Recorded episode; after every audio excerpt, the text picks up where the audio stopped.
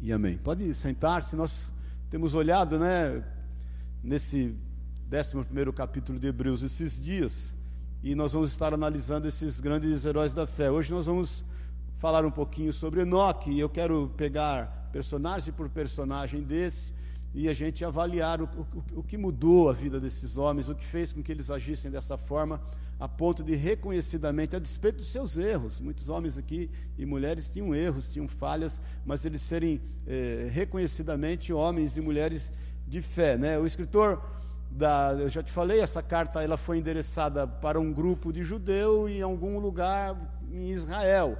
E eles estavam ainda muito embasados nas obras da lei, entendiam que seria essas obras da lei e as obras deles mesmos que poderiam agregar alguma coisa à sua salvação.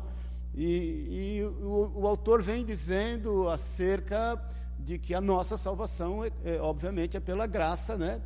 por meio da graça, é, é, é, pela graça por meio da fé. A gente sabe que a, a, fé ela passa a ser um instrumento e a graça é o fundamento da nossa salvação. Eu falei para você a semana passada que a vida precede a fé, mas a fé precede as obras.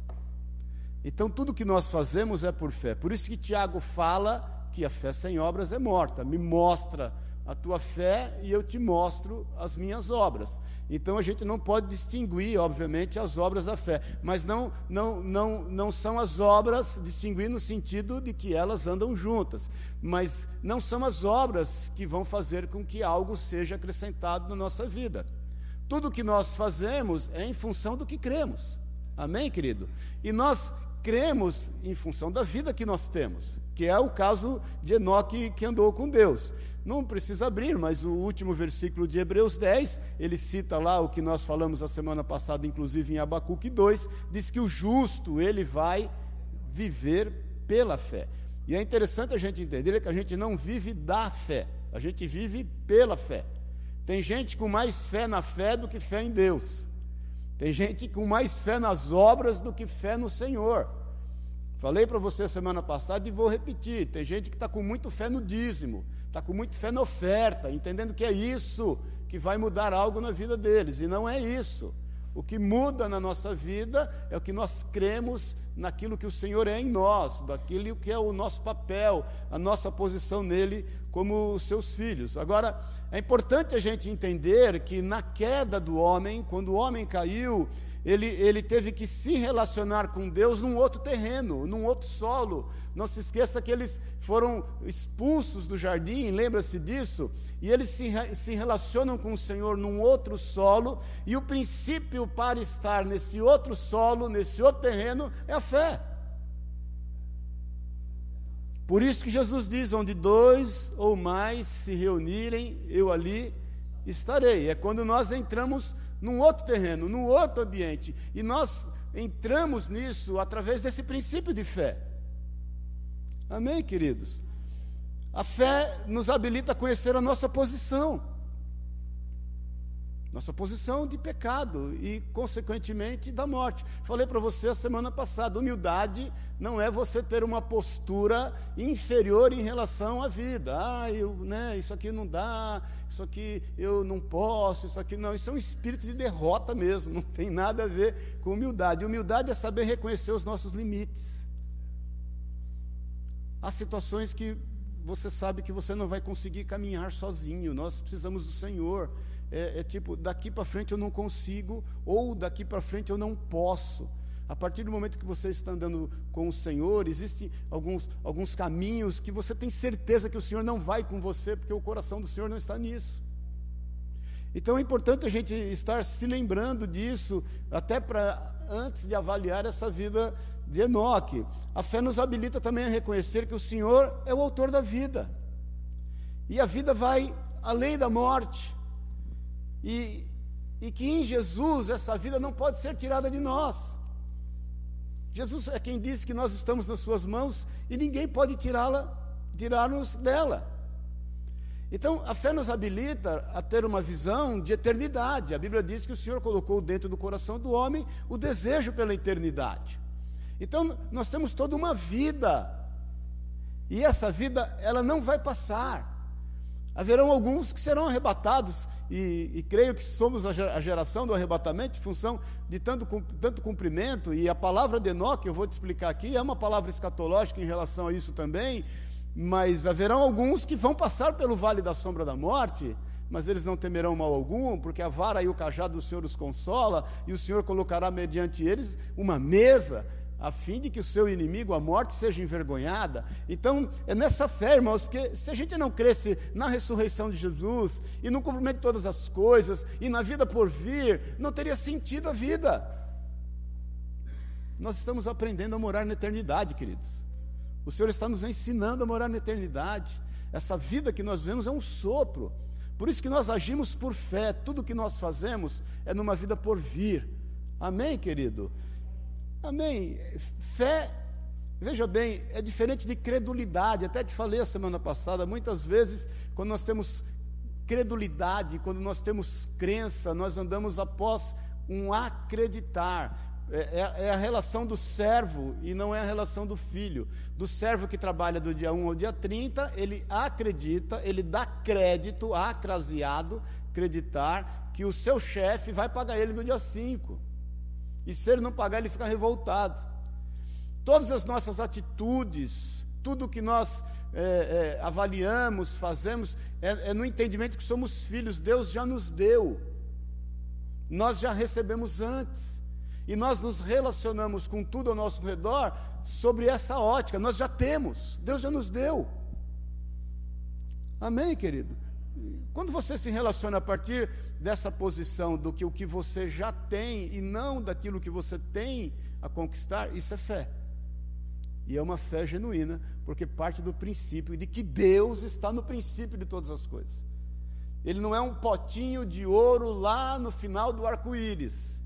Não, ele já nos deu todas as coisas. E nós andamos, procedemos, pensamos, acordamos, dormindo, sabendo disso, da nossa posição de filho. E entendemos que sempre o melhor está por vir. Amém, queridos? Agora, vamos falar um pouquinho de Enoque. A Bíblia diz que Enoque não morreu. Ele andou com Deus e o Senhor o tomou para si. Existem algumas coisas interessantes que eu fiquei estudando essa semana, que é muito importante você ver, e até você ver que tem uma mensagem escatológica. Enoque foi pai na sua pré-adolescência, com 65 anos de idade. Então ele era um pré-adolescente, porque ele viveu depois que, eh, que nasceu o seu filho Matusalém, e não sei se você sabe, por isso que brinca, né? Matusalém, inclusive é sinônimo de vida longa. Matusalém viveu 969 anos. Então ele é pai aos 65 anos, vive mais 300 anos e com 365 anos ele é trasladado ao céu. E o nome Matusalém, talvez você não saiba, eu mesmo não sabia, e ó que eu, puxa vida, quantas coisas eu já estudei na palavra de Deus, quer dizer assim o nome Matusalém, ele pôs o nome do filho Matusalém, que quer dizer assim, quando este morrer o juízo virá.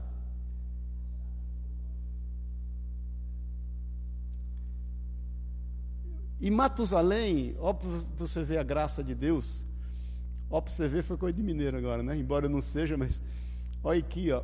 É, ele, 969 anos, você vê que Deus agiu com amor, misericórdia e paciência, dando tempo para que as pessoas se arrependessem. Às vezes você pode pensar assim, puxa vida, mas Enoque viveu num tempo melhor que eu, não, Enoque viveu num tempo pior que o nosso, porque não se esqueça que a iniquidade se multiplicou tanto a ponto de Deus manifestar o juízo. E no ano que Matusalém morreu, no exato ano que Matusalém morreu, alguns estudiosos dizem que foi no ano 2973 antes de Cristo, 2719, perdão, antes de Cristo. É, no mesmo ano veio o dilúvio. Então Enoque foi um profeta de Deus, que anunciou o juízo e a justiça de Deus. E Enoque andou com Deus, declarando que viria o arrebatamento, que viria o julgamento. Agora, por que, que tem uma mensagem escatológica nisso? Porque tem a queda do homem, Enoque é o sétimo, incluindo Adão, ele é a sétima geração.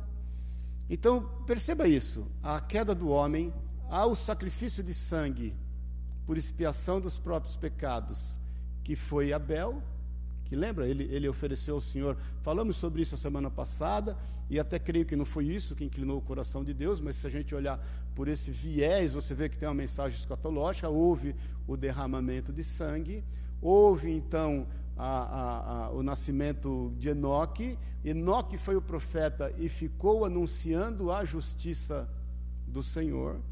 Enoque, então, é tirado porque ele não sofreu o juízo, depois da transladação de Enoque, vem o juízo de Deus sobre a terra, o que nos leva a entender o quão pré-tribulacionista nós somos. o que nos leva a entender o, o, o que o Senhor certamente vai fazer e nos poupar do dia mal. Irmãos, a história não fugiu do controle de Deus. Quando, quando você lê essa, essa, essa figura de Enoque, na é verdade, e ver como, como o Senhor é, apregoou o juízo através de Enoque, e, e, que aparentemente as coisas estavam correndo solto, você percebe que Deus não perdeu o curso da história. Por isso que eu te falo, por mais que se levantem contra a família, a família nunca vai ser destruída. Nunca vai ser destruída, porque ela é plano de Deus ela foi instituída pelo Senhor. O, os caras podem fazer o que eles quiserem no mundo reis, juízes, presidentes, eh, eh, farques, talibã. A Bíblia diz que o Senhor ri dos seus inimigos. E que nenhuma das palavras proferidas pela boca de Moisés deixaram de ser cumpridas. Então, quando você for assolado por um sem número de informações, que é o maior desafio que a gente tem hoje, né? A gente é omnichannel, né? Tá ligado em tudo ao mesmo tempo, e aí você começa a ficar meio apavorado por conta de, meu, parece que eu estou sem saída. Se volte à Bíblia e entenda que o Senhor não perdeu o rumo da história e de que tudo tem um tempo determinado por Deus para que aconteça. Não foi capricho de Deus Matusalém viver 969 anos e Enoque, dirigido por Deus, dar esse nome ao seu filho, para que quando, no ano exato que ele morreu, Deus cumpriu e o dilúvio veio e o juízo de Deus e a justiça de Deus veio sobre a terra. Então Deus está no controle. Irmãos, o desejo de Deus é restaurar. Ele mesmo né, fez uma aliança de que jamais destruiria a humanidade por conta de um dilúvio. Nós entendemos que em Cristo Jesus o processo do Senhor é de restaurar. O Senhor quer restaurar, o Senhor não quer destruir o que Ele criou, irmãos. E o nosso papel é avançar. Lê do engano seu de que você não faz parte disso, irmãos. Por isso que eu louvo a Deus e o Senhor ter colocado no coração do Fábio, ele mesmo pegou o avião superando o seu medo. Vamos falar a verdade, irmãos, para quem né, não sei se alguém tem algum tipo de fobia aqui, mas quando você encara a fobia, o cara encara uma fobia, poder. Não, não, veja bem, eu não estou elogiando o Fábio e nem querendo passar um lustre no ego dele, está quebrado em nome de Jesus, mas nós temos que fazer menção disso, porque isso é poder de Deus que faz com que a gente enfrente fobias a fim de fazer a vontade dele. Eu não sei qual é a sua fobia, talvez sua fobia seja de relacionamento, de, de tanto trauma que você já teve. Talvez sua fobia seja de perder aquilo que eventualmente você tem, a ponto de você não querer distribuir, como se não viesse de Deus o que você tem. Então, é, é, é, isso é algo que a gente tem que refletir, porque Deus está no controle de todas as coisas, a fim de que a gente certamente cumpra o nosso papel no meio e na geração que nós somos chamados, a despeito das circunstâncias. Por isso que Enoque, Enoque viveu, viveu num tempo difícil. Enoque viveu vendo a, multiplica, a multiplicação da iniquidade. Enoque viveu vendo a multiplicação da violência, queridos. Depois você leia lá que isso subiu diante do Senhor de uma forma a ponto Deus estabelecer o julgamento. E havia data certa, irmãos. A data certa para todas as coisas diante do Senhor. Deus não tem plano B. Amém, queridos? O que nós vamos fazer entre esse período de que ele falou e ele vai cumprir, aí é de responsabilidade de cada um de nós. Enoque, por exemplo, resolveu andar com Deus. Agora eu quero eu quero avaliar essa questão de Enoque com você. Nós estamos aqui para avaliar a questão da vida dele hoje. Enoque agradou a Deus pela fé. Ele não, não fez nada. Na proporção que Abel, e, e, seria interessante você ouvir a ministração da semana passada, ele agrada o Senhor de forma a oferecer a Deus algo que ele teve sensibilidade para ouvir Deus, instruí-lo e oferecer algo que estivesse isento no seu coração de, de, de, de qualquer tipo de reciprocidade. Ele, ele foi livre. Enoque agradou a Deus porque ele creu. Ele tinha uma comunhão com o Senhor. Irmãos, nós cremos, entenda isso, num Deus pessoal e amoroso. O Senhor te conhece desde o ventre da tua mãe, ele ali te chamava pelo nome. Nós temos um Deus pessoal. Ele sabe exatamente quem nós somos. Ele sabe quantos fios de cabelo nós temos. Ele sabe exatamente o que se passa dentro de cada um de nós. E na proporção de que ele tem essa onisciência, ele também ele tem amor. Deus é amor. Então Enoque, que agradou a Deus por fé, entendia isso, que havia entre ele e o Senhor uma relação pessoal e amorosa. Irmãos, Deus não, Deus não nos coloca num balaio, querido, e trata tudo da mesma forma.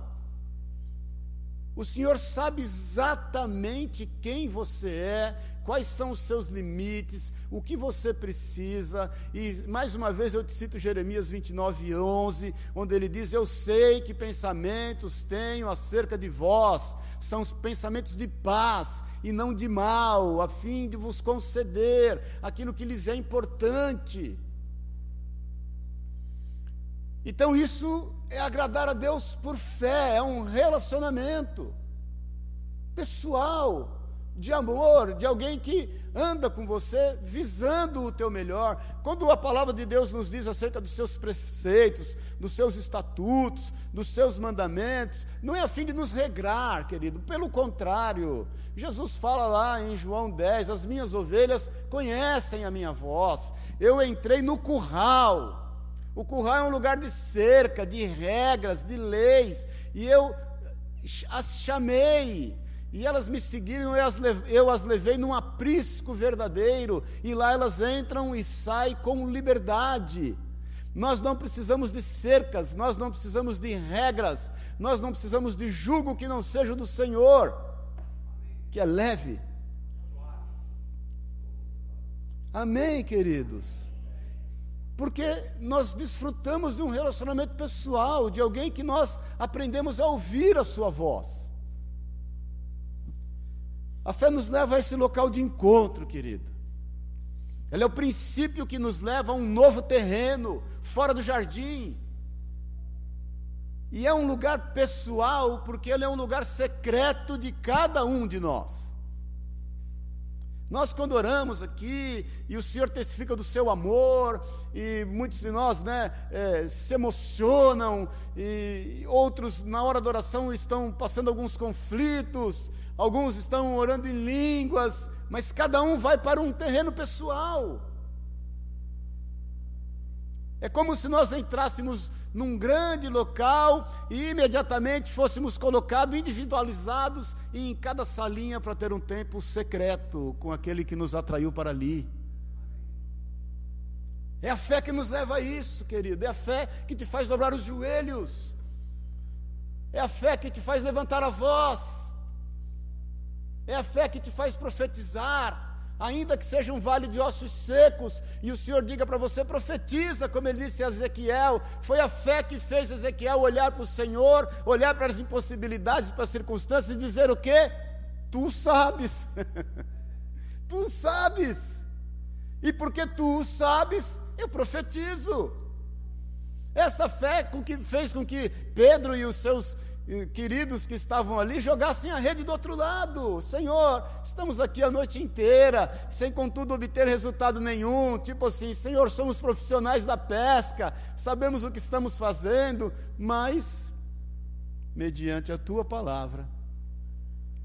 Essa é a fé que nos leva a esse lugar, que testifica no nosso coração de que Ele está no controle de todas as coisas e que nenhum dos seus planos podem e nunca serão frustrados. É por conta dessa fé que nós nos submetemos à Sua vontade, querido. Tem coisa que a gente não entende, não é verdade? E eu já te falei, quando você não entende, obedece.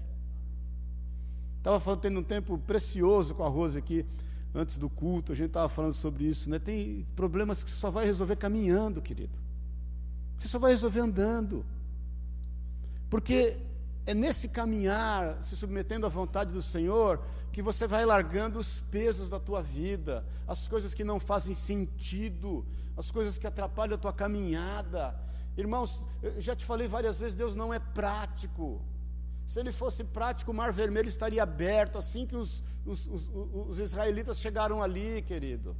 O Senhor os desviou lá dos filisteus, porque o coração deles podia desanimar. O Senhor já sabia, não restava outro caminho, é que nem sinuca de bico, é que nem funil, não tinha outro caminho. Mas quando eles chegam no caminho da vontade do Senhor, o mar está fechado e o mar se abre.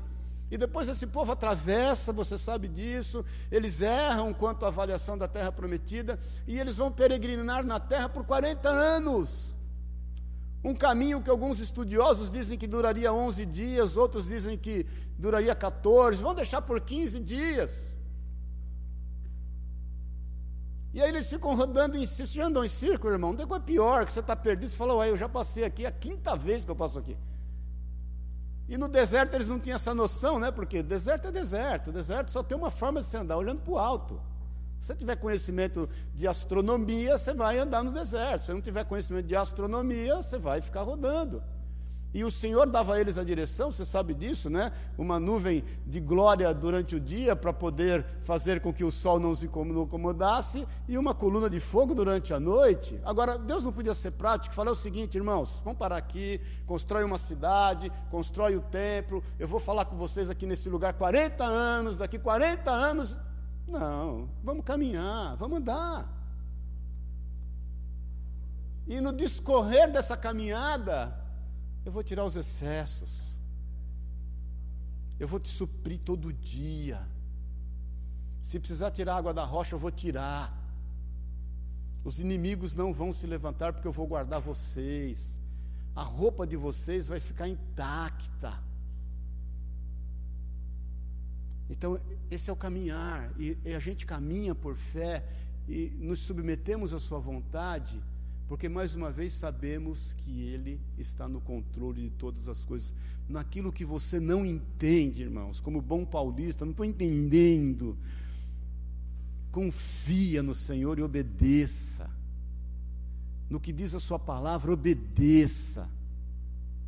Porque ela, ela vai te levar a uma vida. Amém, queridos? Em nome de Jesus. Eu quero te falar de quatro aspectos e nós vamos terminar depois disso. E esses aspectos vocês vão, vocês vão perceber que eles se interligam e fizeram toda a diferença no andar com Deus por parte de Enoque.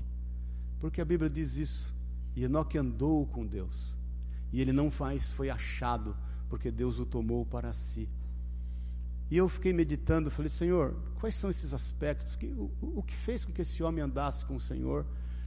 E, e por 300 anos, né, andando com o Senhor, no meio de uma geração totalmente corrupta, pervertida, violenta e totalmente distante do Senhor, os filhos dos homens se sobrepondo aos filhos de Deus, e, e de repente esse homem ele manifesta um caráter profético ele cumpre um papel, ele se mantém fiel.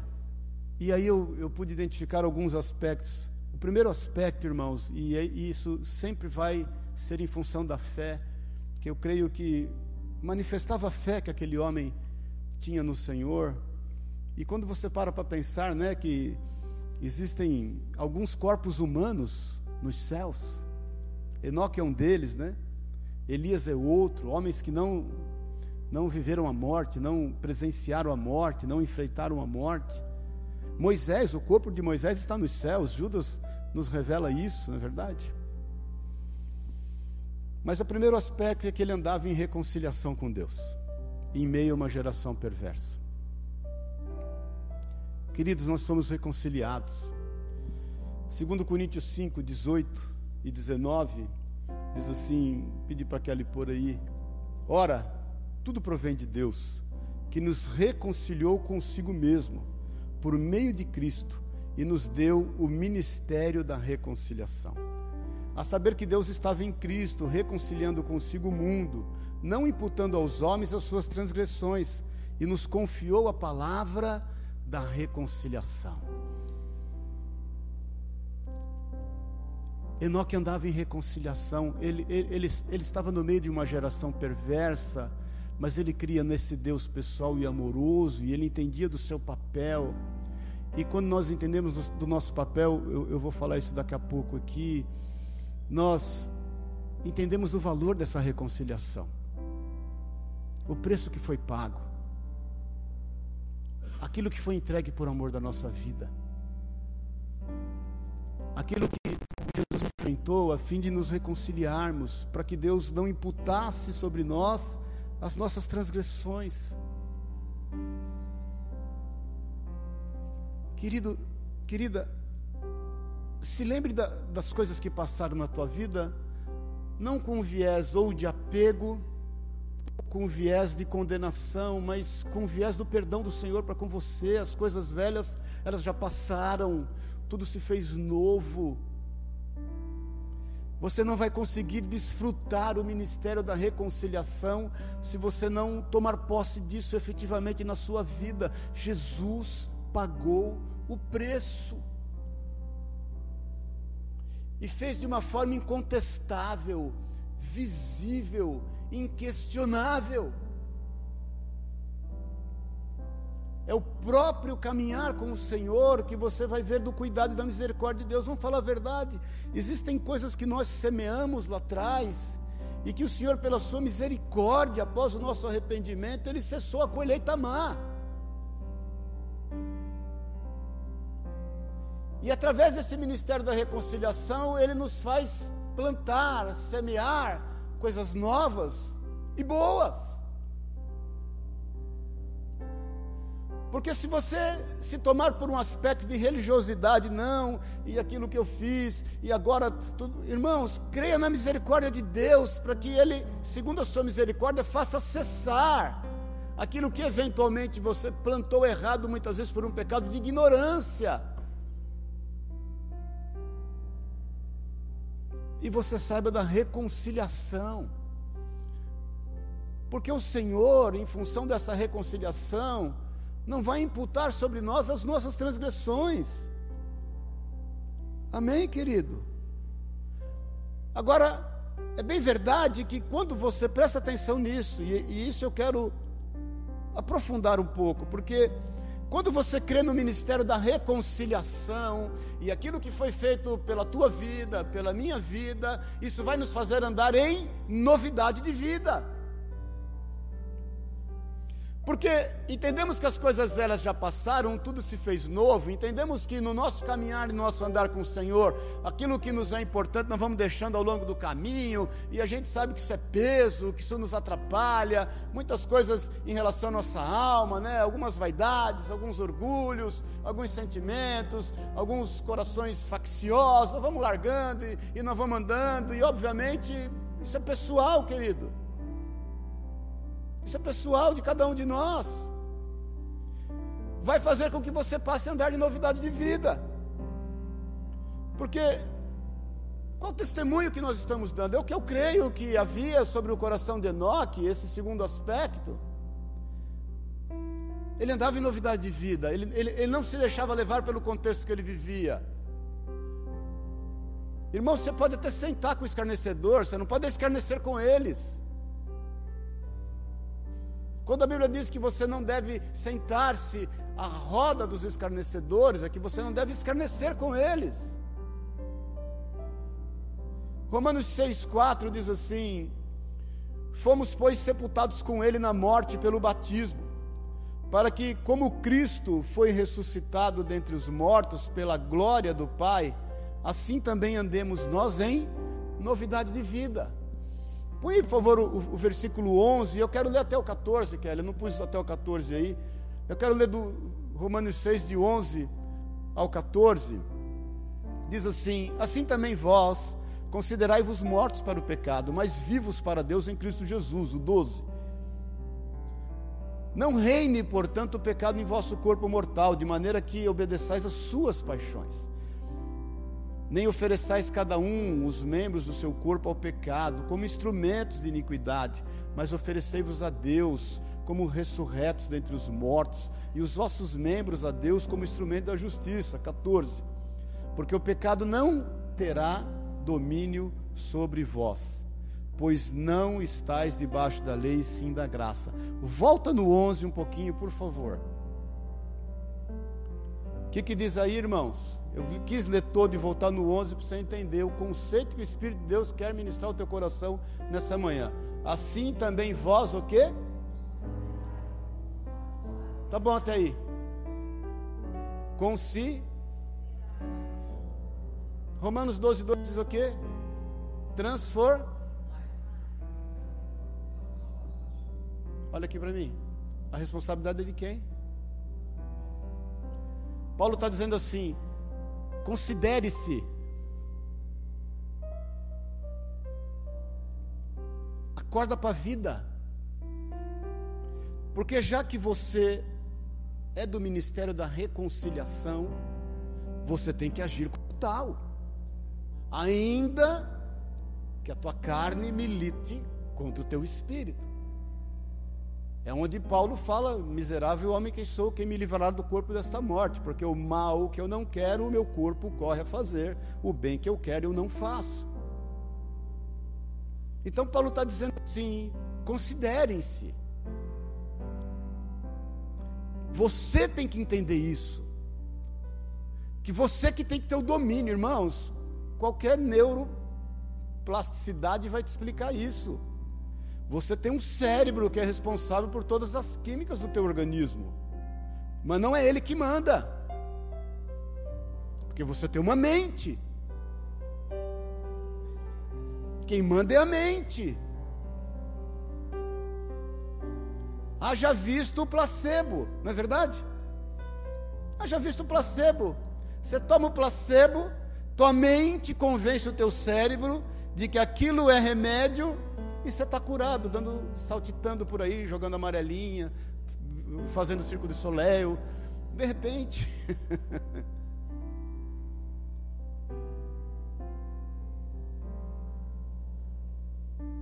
Por isso que Paulo diz em Romanos 12, 2: transformai o vosso entendimento. Para que você saiba qual é a boa, agradável e perfeita vontade de Deus. Irmãos, não é pirlim-pim-pim, querido. Mais uma vez o Tony falou aqui, ah, com 14 anos, fui lá, o pastor falou que expulsar o demônio de Jezabel da minha vida, eu não seria mais homossexual, e não aconteceu.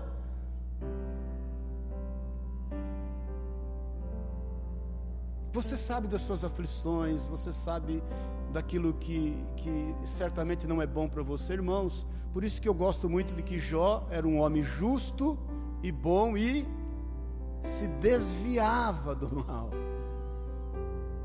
Tentação você foge, querido. Satanás você resiste. Não adianta você querer resistir à tentação, foge dela. Foge, mas foge correndo, liga a sirene e vai embora. Então considerai-vos, querido. E mais uma vez, o versículo 11, né? Considerai-vos mortos para o pecado, mas vivos para Deus em Cristo Jesus. Isso é a fé que eu creio que fez com que Enoque, em meio a tudo que ele vivia, andasse com Deus. Não é um dentista fazendo obturação, viu, irmãos? Fica tranquilo. Eu gosto muito de uma frase de Spurgeon que diz assim: dá para colocar aí. A graça que não muda a minha vida não salvará a minha alma.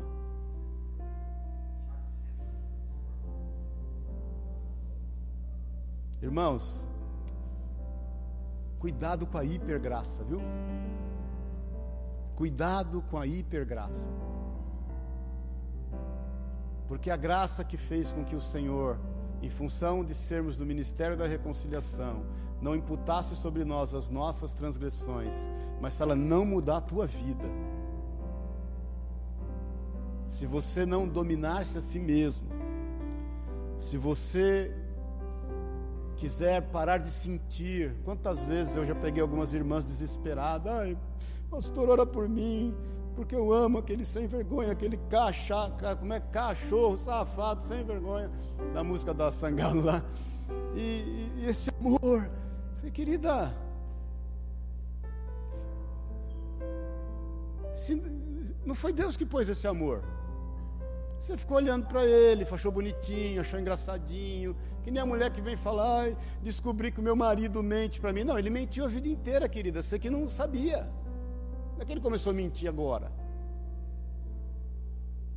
Então, muitas vezes a gente vai muito na esfera do que está sentindo, do que e não é isso a vida com Deus, querido. Ah, porque o meu sentimento, mas isso não sai de dentro de mim. Vamos fazer um paralelo com a palavra de Deus. O que, que a palavra de Deus diz acerca do teu comportamento e como ele deve ser. Amém, queridos? Porque senão, irmãos, a gente vai naquilo que a gente sente e acaba não reconhecendo os nossos erros. Amém, irmãos? Vou te contar algo bem rápido, sem expor. Outro dia, como é que eu vou falar isso sem expor, hein? Mas eu outro dia trouxe quatro pamonhas para os meninos em casa, duas para cada um.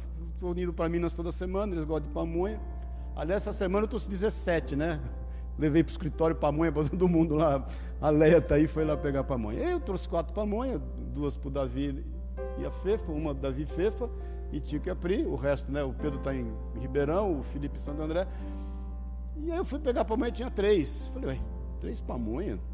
Falei, pastor, eu trouxe quatro. Tem alguma coisa errada nesse trem aqui. Aí perguntamos para a moça lá, tinha, não, trouxe três. Aí eu, crédulo, né? Eu falei, na dúvida, o doco aqui sou eu, né? né? Você vai, tem coisa que eu já, tem coisa que eu falo e, e, vou conferir antes de assinar embaixo. Aí passou, aí me deu uns cinco minutos, aí eu, eu passou, sei lá, uma semana. Falei, não, eu, eu trouxe quatro. Está certo que eu tenho uma dose de, de doideira, mas também não está desse nível. E eu falei para a Sueli, confronta ela ali, fala, né? Não, aí eu fui confrontar. Aconteceu alguma outra coisa em casa lá, eu fui confrontar. E vou te falar de uma mulher de Deus, cara, que a gente tem amor, que, que zela por nós, tudo. Aí eu falei, oh, querida, eu tenho certeza que eu trouxe quatro pamonha. a conversa não é em torno da pamonha, não é verdade? Ela começou a chorar, falou: Não, pastor, foi quatro que eu comi uma, fiquei com vergonha de falar. A pamonha come dez, não tem problema nenhum. Agora, toda vez que eu viajo, eu trago uma pamonha para casa a mais. Mas, se não mudar a nossa vida, a gente pode andar de joelho, acreditando na graça de Deus e que essa graça nos dá direito a invadir, atravessar sinais que nós não podemos simplesmente. Não estamos entendendo isso, querido. A questão não é a pamonha, a questão é que a pamonha não era para ela. E tem pamonha, irmão, olha para mim um pouquinho, que não é para você. Você entende isso, querido? Tem pamonha que não faz parte da tua vida. Tem gente que pode comer pamonha, tem gente que não pode comer pamonha. Eu sempre falo para não existir ex, meu irmão. Se você teve problema com álcool na sua vida, não, nem bombom de licor você deve. Se você nunca teve problema com álcool, não tem o menor problema você tomar um vinho, desde que seja bom. Vinho ruim também não pode. Você sabe dos seus limites, você sabe. Não tem ex-adúltero, irmão. Acabou, esquece. Não tem ex-pornógrafo. Tem os que se dominam. E se você, pela graça, não andar em novidade de vida, Amém, querido. Terceiro, e nós estamos terminando. Por andar em novidade de vida, entenda que Ministério da Reconciliação nos leva a andar em novidade de vida. E por andar em novidade de vida, eu creio firmemente que nós temos uma aptidão moral, um senso de justiça. Se você ler, não precisa abrir Judas 14. Aliás, que é por aí Judas 14. Coloque aí Judas 14, por favor. Judas vai falar acerca de Enoque. Ele tinha uma aptidão moral, o papel dele como profeta. Diz assim: Quanto a estes, foi também que profetizou Enoque, o sétimo depois de Adão, dizendo: Eis que vem, veio o Senhor entre as suas santas miríades. Ele passou 300 anos dizendo isso. Aptidão moral, senso de justiça, irmãos. Abram os olhos. Essa citação de Enoque aqui Estava falando com o Márcio isso sexta-feira, de Judas. Existiam três livros, mais ou menos no ano 200 antes do Senhor, Enoque 1, Enoque 2, Enoque 3. Eram livros pseudepígrafos. O que é um livro pseudepígrafo? Ele é diferente de um livro apócrifo. Ele faz uso de um personagem, mas não quer dizer que aquele personagem foi quem escreveu o livro. Então foi alguém que vendo o proceder de Enoque, escreveu alguma coisas, algumas coisas em relação a ele. Dentre algumas coisas em relação a ele, esse, esse, esse autor é, escreveu que Enoque andava dizendo: o, o juízo do Senhor virá. Virá o Senhor com as suas miríades. Então, se você não anda em novidade de vida, como é que você vai ter aptidão moral para exortar essa geração, meu irmão? Quando muitas vezes aquilo que você faz fala mais alto do que o que você fala. Quando muitas vezes a única Bíblia que as pessoas vão ler é o seu procedimento, é a sua vida. João, 1 João 3,7 diz assim: Filhinhos, Dá para pôr aí? Filhinhos, não vos deixe enganar por ninguém. João está falando isso. Aquele que pratica a justiça é justo, assim como ele é justo. A fé no Senhor Jesus deve produzir uma vida justa e reta, com os devidos frutos. Porque você entendendo que você fez parte do ministério da reconciliação, você andando em novidade de vida, e isso tudo nós atribuímos a nossa fé no Senhor. Você vai ter uma aptidão moral e você vai ter senso de justiça, e o senso de justiça não veio para julgar as pessoas. O senso de justiça veio para anunciar o ano aceitável do Senhor. Nós não temos condição moral de julgar quem quer que seja. Nós não temos condição moral de julgar quem vai para o céu e quem não vai. Nós não temos condição moral de implantar a lei sobre quem quer que seja. Mas nós temos uma aptidão moral, nós temos o, o poder do Senhor de trazer justiça que não existe, você sabe, segundo os conceitos humanos, trazer justiça onde a gente vive. É isso que nos leva a querer abrir creches, é isso que nos leva a querer ajudar missionários que estão pregando a palavra do reino. É isso que nos leva a trazer alimento na mesa das pessoas. Se o mundo é injusto para com elas, nós temos que entrar com justiça, querido. Se o mundo tratou com, com, com injustiça em relação às desigualdades, em relação às faltas de oportunidades, somos nós a igreja de Cristo Somos nós os cristãos que temos que entrar com justiça, que temos que promover o mesmo solo de igualdade. Amém, irmãos? Isso não é socialismo, isso não é comunismo, isso é fazer bom uso dos recursos que Deus nos deu, a fim de ajudar um sem número de pessoas. Então não tem como você distinguir, porque quando nós andamos por fé, e, e, eu vejo isso na vida de Enoque. Nós fazemos parte desse ministério da reconciliação. Nós andamos em novidade de vida e nós atendemos o clamor do necessitado. Amém, irmãos? Quando nós procuramos andar num reto proceder, presta atenção nisso, em nome de Jesus. Quando nós procuramos andar num reto proceder, não é em função de nós nos beneficiarmos por aquilo que nós estamos fazendo. Deixa o Espírito de Deus falar no teu coração, em nome de Jesus. Não é por benefício próprio que eu não, não costuro para fora, que eu não danço apertado, que eu não, não. Amém, irmãos? é por conta do meu papel no meio que eu estou vivendo e o quanto isso vai influenciar quem está ao meu redor, porque nós somos chamados como um povo diferente de diferentes hábitos. Já te falei quando eu me converti, o que distinguia um cristão do outro era a forma como ele vestia, a igreja amadureceu. E muitos irmãos não era só a forma como vestia, você sabe disso. Muitos com excelente testemunho, o que nos diferencia hoje não é a forma que a gente veste, irmãos. O que não quer dizer que nós secularizamos. Amém? Amém, querido. Quarto e último. Por ter esse senso de justiça, por sabermos que nós temos um papel a cumprir, por termos no Senhor uma aptidão moral, eu creio que Enoque, assim como nós, como nós, nós somos um proclamador dessa justiça e do juízo de Deus. Enoque sabia do papel dele no meio que ele vivia. Por isso que Judas pega uma citação acerca dele e nos traz a luz desse procedimento. Você não pode ficar calado. Você não pode ficar calado.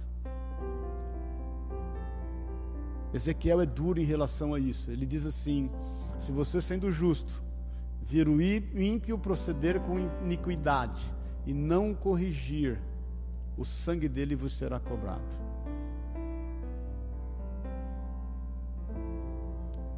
O dia que eu me deparei com essa palavra, eu falei, Senhor, que palavra dura. E eu lembro que eu fui tomar banho. E o Senhor falou para mim: melhor é o fim das coisas do que o começo. Porque foi um momento na minha vida que eu pensei assim: não tenho a menor paciência mais.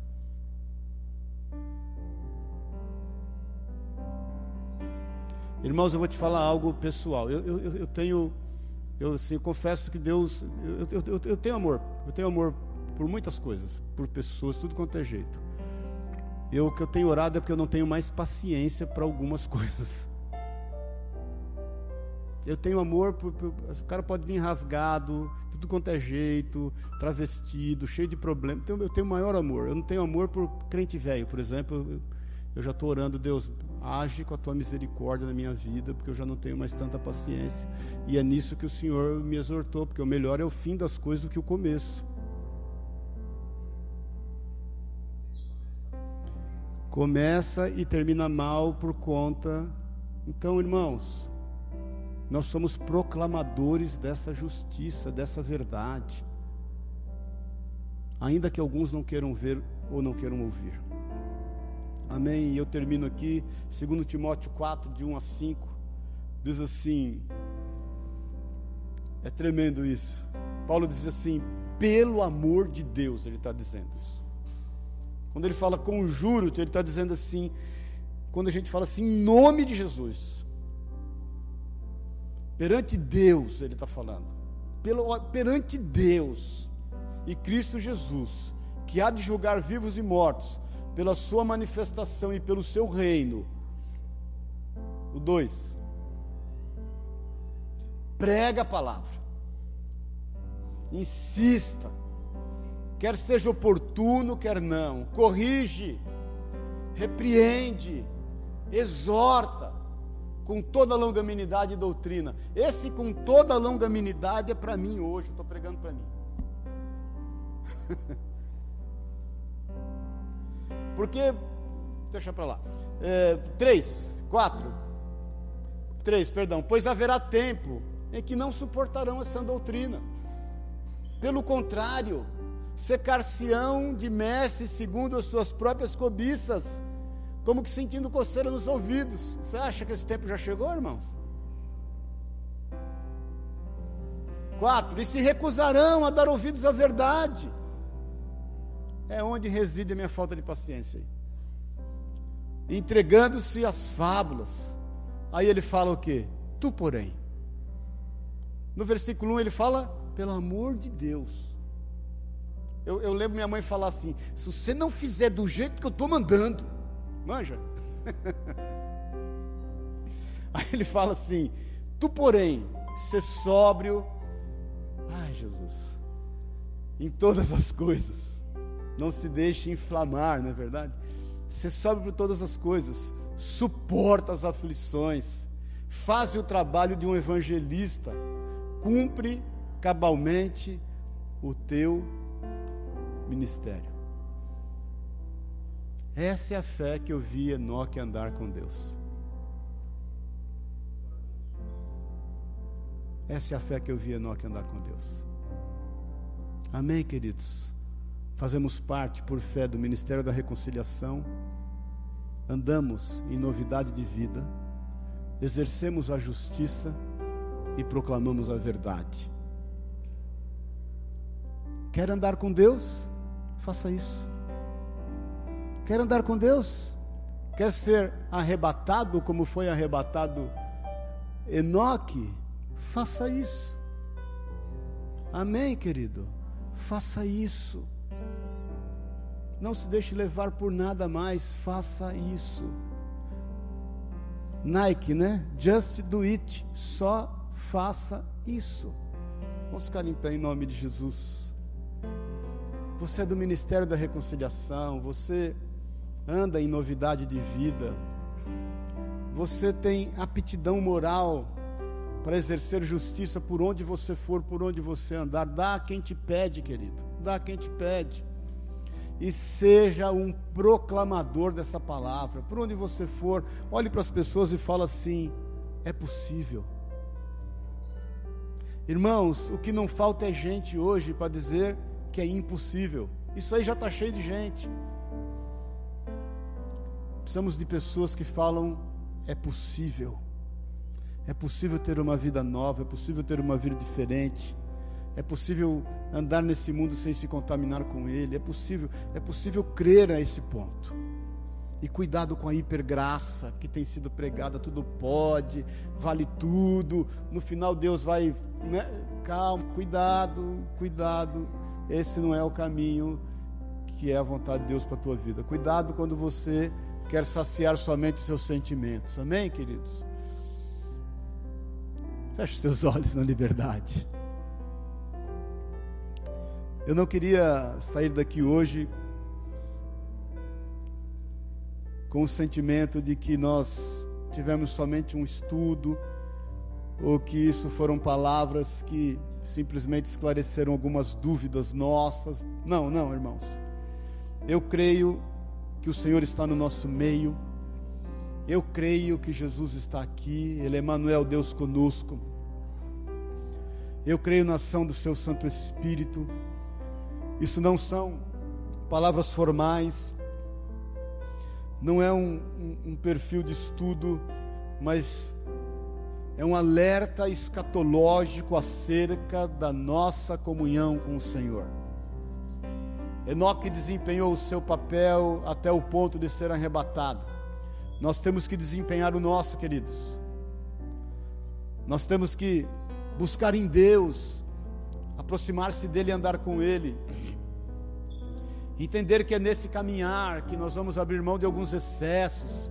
Quando Jesus disse que a porta é estreita, e que há duas portas, há a porta larga e a porta estreita, o Senhor fala: tome o caminho estreito. Sabe por quê, queridos? Nesse caminho estreito só passa um, não passa turma, é um a um.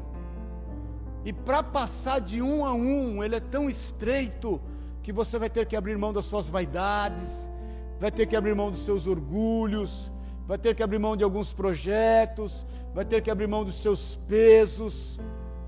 Não é porque ele é estreito, porque tem garras de todos os lados querendo te arranhar. Não é porque ele é estreito, porque tem grandes espinhos que você tem que se desviar de um lado do outro para não se machucar. Não, não é nada disso, irmão. O Senhor te ama. Ele está te propondo um novo e vivo caminho, minha irmã. O caminho é estreito, porque aquilo que interessa a Deus vai passar. Aquilo que é o alvo de Deus vai passar por esse caminho, que é você. Você é o objeto de todo o amor do Senhor. O Senhor não quer te destruir, Ele quer te regenerar. Aquilo que interessa a Deus somente e aquilo que pode oferecer a Ele algo que o agrade, é a única coisa que vai passar por esse caminho. E, e esse alguém, esse tudo é você. É você. É você isento, muitas vezes, de você mesmo no que diz respeito aos seus planos meramente humanos, aos seus planos meramente para este tempo, temporal. Esse novo e vivo caminho, saiba disso em nome de Jesus. Jesus foi à frente como ele ordenava ao seu povo para mandar a arca da aliança diante do exército, ele dizia: O caminho pelo qual irás andar, vocês ainda não conhecem. Jesus é essa arca, ele está à nossa frente, ele está nos dirigindo por esse novo e vivo caminho. O sangue de Jesus te habilitou para isso, meu irmão, minha irmã. Repense a sua vida faça com que ela seja congruente com aquilo que Deus quer, com que a palavra de Deus quer para a tua vida. Vença a si mesmo, porque o Senhor quer fazer sobre a tua vida algo que você não imagina. Mais uma vez, Efésios 3:20, porque Deus é poderoso para fazer infinitamente mais do que pedimos ou pensamos. Eu quero orar com você essa manhã, para que você creia, tenha fé o suficiente para trilhar este caminho, para que você possa realmente, realmente se entregar aos braços do Senhor, em nome de Jesus, em nome de Jesus. Se você tem andado com qualquer tipo de dificuldade, eu quero orar com você. Dificuldade no entendimento de ser reconciliado com o Senhor. Talvez você ainda esteja debaixo de de peso, de julgamento, de condenação, o acusador, talvez esteja fazendo parte da tua mente, talvez esteja fazendo com que isso esteja somatizando uma enfermidade no teu corpo. Se você entende já que passou pela reconciliação, mas eventualmente não tem andado em novidade de vida, tem feito o que te vem à mente, à cabeça, tem respeitado os seus sentimentos somente, não tem imposto limites a si mesmo, a fim de viver uma vida que seja boa e seja produtiva. Eu também quero orar com você. Se talvez você não tenha tido sensibilidade para operar justiça nesta terra, não tenha tido uma aptidão moral a fim de não se pôr a julgar as pessoas, mas a fim de ter sensibilidade e de colocá-la no caminho que ela deve andar. Eu quero orar por você também. E se você tem desistido de pregar a palavra, porque entende que os dias são maus, e ninguém vai te dar ouvido a nada, irmão, irmã, nós somos como João Batista, não é verdade? Nós somos a voz, e que ainda que estejamos clamando no deserto, nós não podemos parar de falar, porque Deus nos chamou para ser a voz, aquele que prepara o caminho, como fez João Batista. Não importa se você tem pregado no deserto ou não, Deus nos chamou para ser a voz. Seja qual for a tua dificuldade, que tem feito com que você não tenha dado passos de fé, eu quero orar nesta manhã para que você seja tocado pelo Senhor e haja sobre você uma porção dobrada da fé e do Espírito, em nome de Jesus. Levanta a tua mão, eu quero orar com você, cada um olhando para a sua vida para a sua vida. Eu quero te pedir que você deseje isso. Que você deseje, Senhor, eu, eu, eu, eu, desejo estar em reconciliação com o Senhor. Eu, eu, desejo, eu creio e eu quero andar em novidade de vida.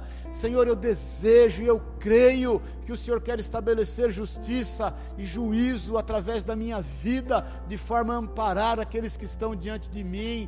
Eu desejo e eu creio, Senhor, que eu sou proclamador da Sua verdade e eu não quero fechar os meus lábios, eu não quero me entregar, Senhor, aos meus traumas e aos meus conflitos. Eu quero desfrutar uma vida contigo, de andar contigo, de te agradar e de ter comunhão com o Senhor, como, como eu vejo esse exemplo na vida de Enoque, essa fé que esse homem manifestou, é o que eu te peço em nome de Jesus. Pai querido, em nome de Jesus, essas mãos estão levantadas é ao Senhor elas não estão levantadas em torno de uma denominação, em torno de um nome que não seja o de Jesus. Por isso, Pai, vem nos fortalecer nesta manhã, vem nos dar discernimento acerca de todas as coisas, vem nos fazer entender o nosso papel como teus filhos, a partir do princípio de sermos seus filhos e não seus empregados, Senhor, seus filhos teus amados que estão à disposição de fazer a tua vontade. Em nome de Jesus, que o Senhor venha visitar a cada um de nós, os que estão aqui, os que nos ouvem agora, os que nos ouvem depois. Nós queremos andar de forma que te agrade, nós queremos andar contigo, nós queremos manifestar a tua verdade, porque nós cremos em ti, Senhor. Essa fé que nos faz inabaláveis no Senhor, a fim de nós não olharmos nem para a esquerda, nem para a direita, muito menos para trás. Nós andamos para onde nós olhamos e os nossos olhos estão postos no Senhor, que é o autor e consumador da nossa fé. Os nossos olhos estão postos em Ti. Nós não queremos, Deus, parar para arrazoar, para explicar as atitudes de fé que nós temos tido no Senhor, porque nós temos muito a fazer. É o que nós declaramos e é o que eu te peço por cada um de nós aqui, juntos, em comunhão de espírito, em nome e na autoridade de Jesus Cristo, o Senhor. Amém e amém. Amém, queridos. Glória a Deus.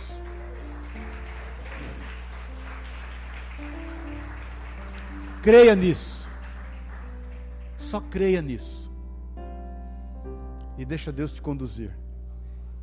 Porque esse é um novo e vivo caminho que nos está proposto. As demais coisas, Mateus 6,33, elas serão acrescentadas. Amém? Eu vou dar a benção apostólica e você na liberdade, aquilo que o Senhor propôs no teu coração. Theo bonitão, todo combinando de vermelho. Que, os, que você traga a tua oferta, aquilo que o Senhor propôs no teu coração. Amém? Pai querido, obrigado. Obrigado por esse tempo. Obrigado pelo teu amor, pela tua misericórdia. Nós queremos andar contigo de forma que te agrade, Senhor. Porque o Senhor não tem comunhão com as trevas. Nós queremos andar em santidade de forma que nós possamos refletir no meio em que nós vivemos a tua imagem, exalar o teu bom perfume. Em nome de Jesus, Pai, que, que esta unção esteja sobre nós e que o amor de Deus, o Pai, a graça eterna de Jesus Cristo, nosso Senhor e Salvador, e que a unção, o poder e o consolo do Espírito de Deus te leve em paz. Tenha uma semana de bênção, de vitória. Eu profetizo o melhor mês de setembro de toda a sua vida em nome de Jesus, que realmente floresça a tua vida. O inverno já passou, meus irmãos. Nós vamos entrar nesta primavera e que você floresça a ponto de frutificar para a honra e para a glória do nome do Senhor. Deus te abençoe e te guarde. E que o Senhor abençoe a disposição no teu coração em ofertar, em dizimar, porque eu tenho convicção que você pratica isso por fé e com alegria, sem buscar nada em troca, a fim de que Deus esteja operando justiça através da tua vida, em o nome de Jesus. Amém e amém. Amém, queridos. Glória a Deus, aleluia. Deus te abençoe. Vamos trazer as ofertas.